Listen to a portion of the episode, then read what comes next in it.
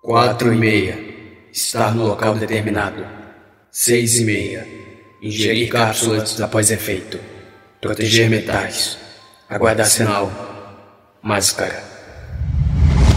No ano de 66, dois corpos foram encontrados no Morro do Vintém, perto de Niterói, Rio de Janeiro. Logo de cara, o fato se tornou estranho, pois nada parecia uma cena de crime, porque diversas evidências traziam mais perguntas do que respostas. O caso de hoje vai falar sobre o misterioso caso das máscaras de chumbo. Olá, misteriosos! Eu sou Fábio Carvalho e esse é o projeto Arquivo Mistério um podcast que eu tento ao máximo produzir ele de um jeito que faça você se envolver na narrativa. E para isso, eu conto com a participação de diversas pessoas, principalmente na simulação das vozes dos personagens. Siga a gente na plataforma de streaming em que você está nos escutando agora para receber notificação sempre que um novo episódio for lançado. Para ver as fotos do caso de hoje, basta seguir a gente no Instagram, arroba Arquivo Mistério. Recados dados, vamos para o caso de hoje.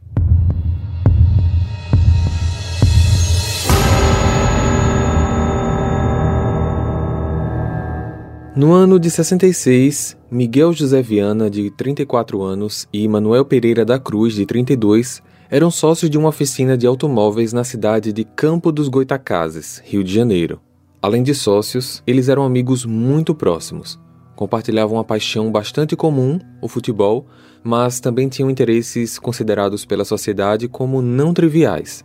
Eles eram entusiastas do ocultismo, espiritismo e ufologia e por conta disso gostavam de fazer algumas experiências. Ambos eram profissionais radiotécnicos e tinham bastante conhecimento sobre eletrônicos, tecnologia, transmissões em rádio e telecomunicações.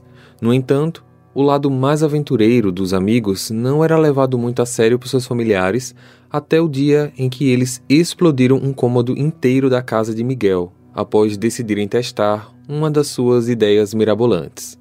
Os dois viviam tagarelando sobre experimentos científicos, mas em relação aos assuntos sobre espiritismo, eles tinham um terceiro amigo, o médium Elcio Gomes. Elcio é descrito pelas esposas de Miguel e Manuel como um importunador que vivia enfiado nas casas deles, conversando até o dia amanhecer. O que as esposas não sabiam era que, para muito além de Elcio, Miguel e Manuel conversavam a noite toda com o Dr. Samuel e Dr. Paulo, dois espíritos que eram incorporados pelo Elcio, que dizia ter mediunidade aguçada. Durante esses encontros, no que poderia ser considerado sessões espíritas, os rapazes conversavam sobre os dilemas da vida, os enigmas da humanidade e, vez ou outra, sobre outros povos que habitam outros planetas no universo se esses povos existem mesmo. Acho que é possível fazer contato? Claro que sim. Eu mesmo já fiz algumas vezes. Só é preciso sintonizar com a dimensão certa. Porque eles não aparecem assim de repente. E como fazemos isso? É meio impossível, não acha? Não acho. Se outras pessoas conseguiram, nós também podemos conseguir. Os amigos se reuniam com muita frequência, saíam misteriosamente no meio da noite sem dizer para onde iam, como também ficavam horas na oficina, alegando estarem trabalhando em algum novo projeto. Foi na noite do dia 13 de junho de 66 que a ideia fixa de fazer experiências ganhou mais um impulso, a partir de uma vivência que os teria impactado. A convite de Elcio, os três amigos foram para uma praia chamada Atafona fazer uma experiência. Elcio disse que eles testemunhariam um fenômeno único, e de fato foi o que aconteceu. Um clarão imenso atingiu a água com força, como se uma bola de fogo tivesse sido lançada do céu, impregnando o ar com um forte cheiro de enxofre. Após isso, uma enorme explosão foi ouvida no mesmo local. Muitas pessoas relataram o susto que tomaram com tal barulho, mas nenhuma delas disse ter visto o que poderia ter causado esse incidente. Na época, a própria Marinha do Brasil investigou o caso, mas não encontraram vestígios que dessem qualquer pista do que provocou o estrondo. Completamente perplexos, os amigos voltaram para casa e, por mais que comentassem com uma pessoa ou outra o que eles presenciaram naquela noite, ninguém parecia dar credibilidade ao assunto. Após esse dia, Elcio também se afastou um pouco dos rapazes, justamente pela falta da descrição. Eles mantiveram contato, mas com menos frequência do que antes. Dois meses depois desse episódio, as esposas de Miguel e Manuel perceberam que os dois andavam preocupados e pensativos. O irmão de Miguel chegou a dizer que ele vivia falando demais sobre uma experiência importante que faria com Manuel.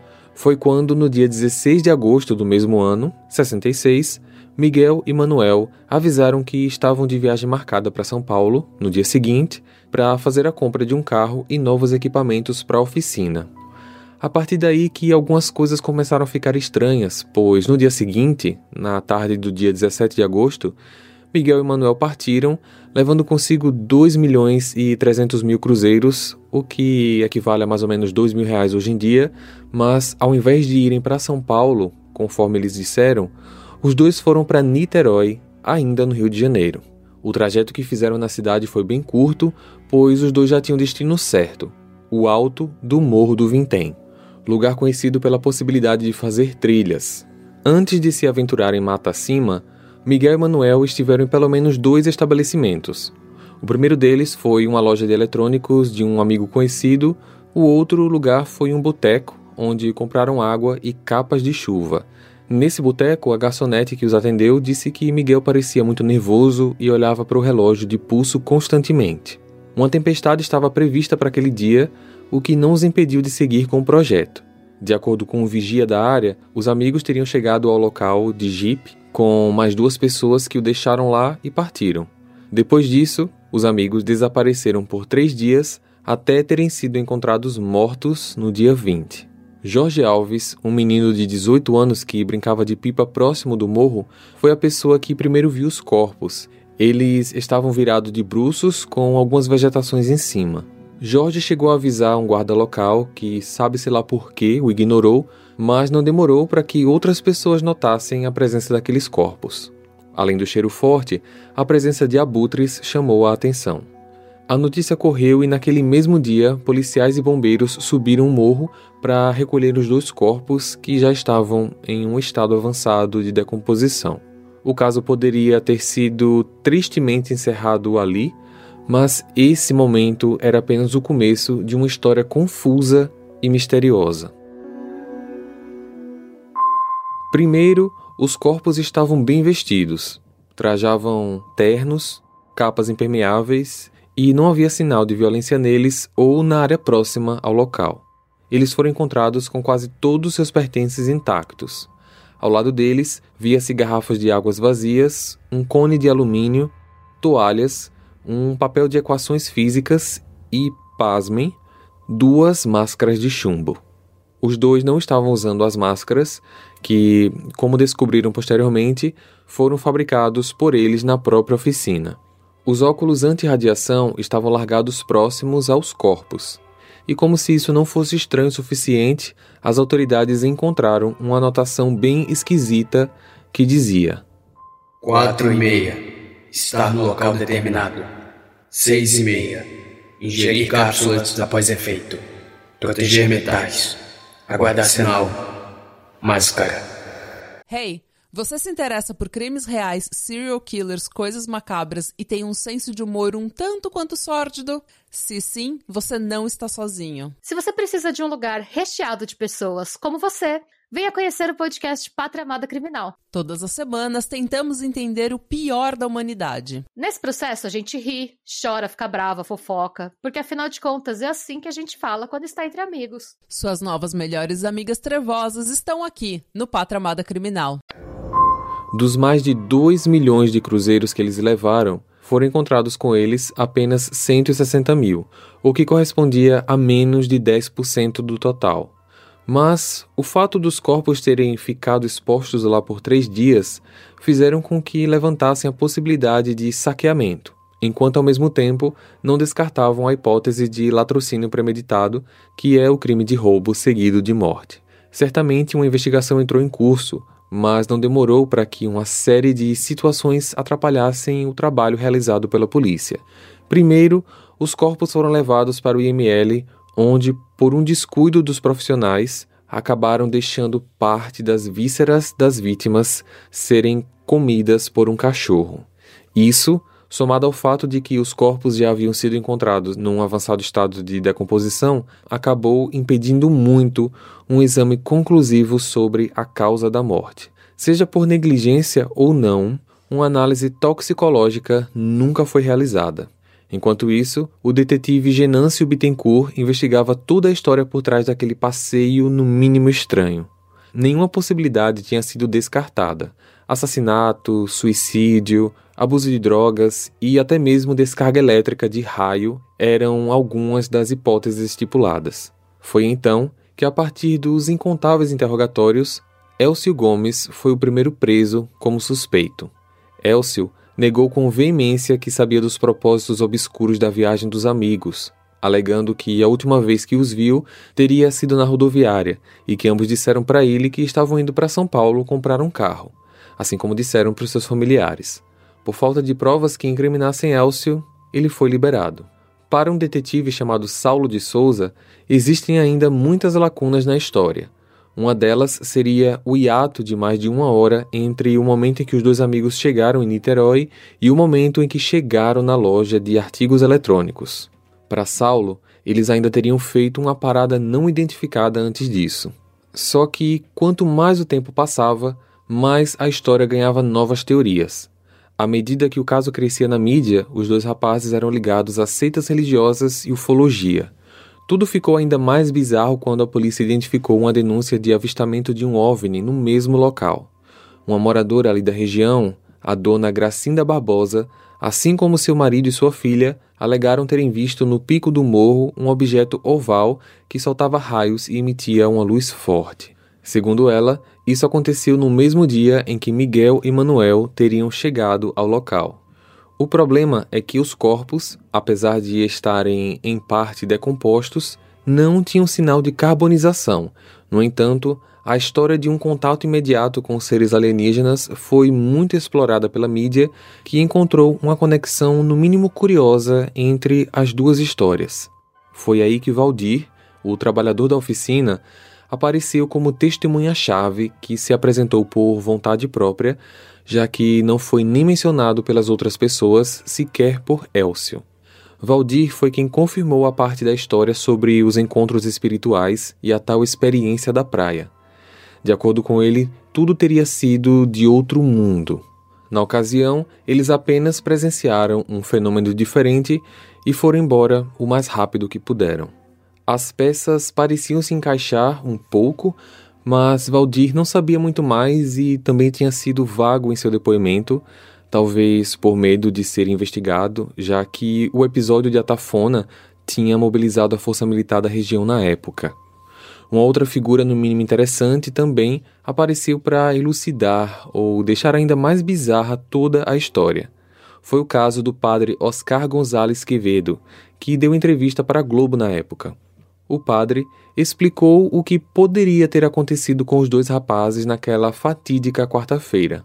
Ele disse que cerca de uns dois anos antes, um homem havia morrido em circunstâncias parecidas, só que em outra cidade. Explicou que em seitas e grupos ocultistas existe uma teoria de que para adentrar outras dimensões é preciso abrir a mente ou a glândula pineal, conhecida também como o terceiro olho, no meio da testa e que para isso é preciso usar alguns psicodélicos combinados com descarga elétrica. Nessa teoria, as máscaras seriam usadas para proteger de possíveis luminosidades intensas ou radiação que eles acreditavam poder interferir. Vale lembrar aqui que não existe nenhuma comprovação científica de que esses experimentos realmente funcionam. Na maioria das vezes, essas ideias não possuem fundamento algum e não se sabe de ninguém que sobreviveu para contar a história de como é esse suposto outro lado. O caso chamou a atenção de ufologistas famosos, inclusive um deles, Jacques Vallée, que na época era consultor da NASA. Tempos depois, uma expedição foi realizada no local e, posteriormente, relataram que todo o perímetro onde os corpos foram encontrados tinha ficado com o solo danificado, impossibilitando o crescimento de vegetação. Um dos detetives que investigava o caso, o Genâncio Bittencourt, veio a óbito de repente por conta de um ataque do coração. O mais curioso foi que isso aconteceu justamente quando o delegado estava a passeio na cidade de Campo dos Goitacazes. Outras pessoas envolvidas com o caso, como o comissário Oscar Nunes e dois policiais, também faleceram tempos depois. Algumas provas, como o tal bilhete com a equação, foram roubados do cofre da delegacia e as tais duas pessoas que os levaram de jipe até o local da morte nunca foram identificadas. A hipótese de que havia uma terceira pessoa envolvida na experiência foi muito debatida, porém impossível de ser confirmada. Sem conclusão aparente, o caso foi arquivado três anos depois. Até hoje, o caso das máscaras de chumbo permanece um grande enigma que nunca foi resolvido. Muitas das pessoas que estavam determinadas a resolverem o caso já faleceram. Dessa forma, o caso segue sem solução tornando-se uma história muito interessante para conspiradores e teóricos. Compartilhe esse episódio com seus amigos para ajudar no crescimento do canal. Para ver as fotos desse caso, basta seguir a gente no Instagram, arroba Arquivo Mistério, ou o nosso canal lá no YouTube. Eu vejo vocês então no próximo caso. Combinado? Até lá! Hey! Você se interessa por crimes reais, serial killers, coisas macabras e tem um senso de humor um tanto quanto sórdido? Se sim, você não está sozinho. Se você precisa de um lugar recheado de pessoas como você, venha conhecer o podcast Pátria Amada Criminal. Todas as semanas tentamos entender o pior da humanidade. Nesse processo a gente ri, chora, fica brava, fofoca, porque afinal de contas é assim que a gente fala quando está entre amigos. Suas novas melhores amigas trevosas estão aqui no Pátria Amada Criminal.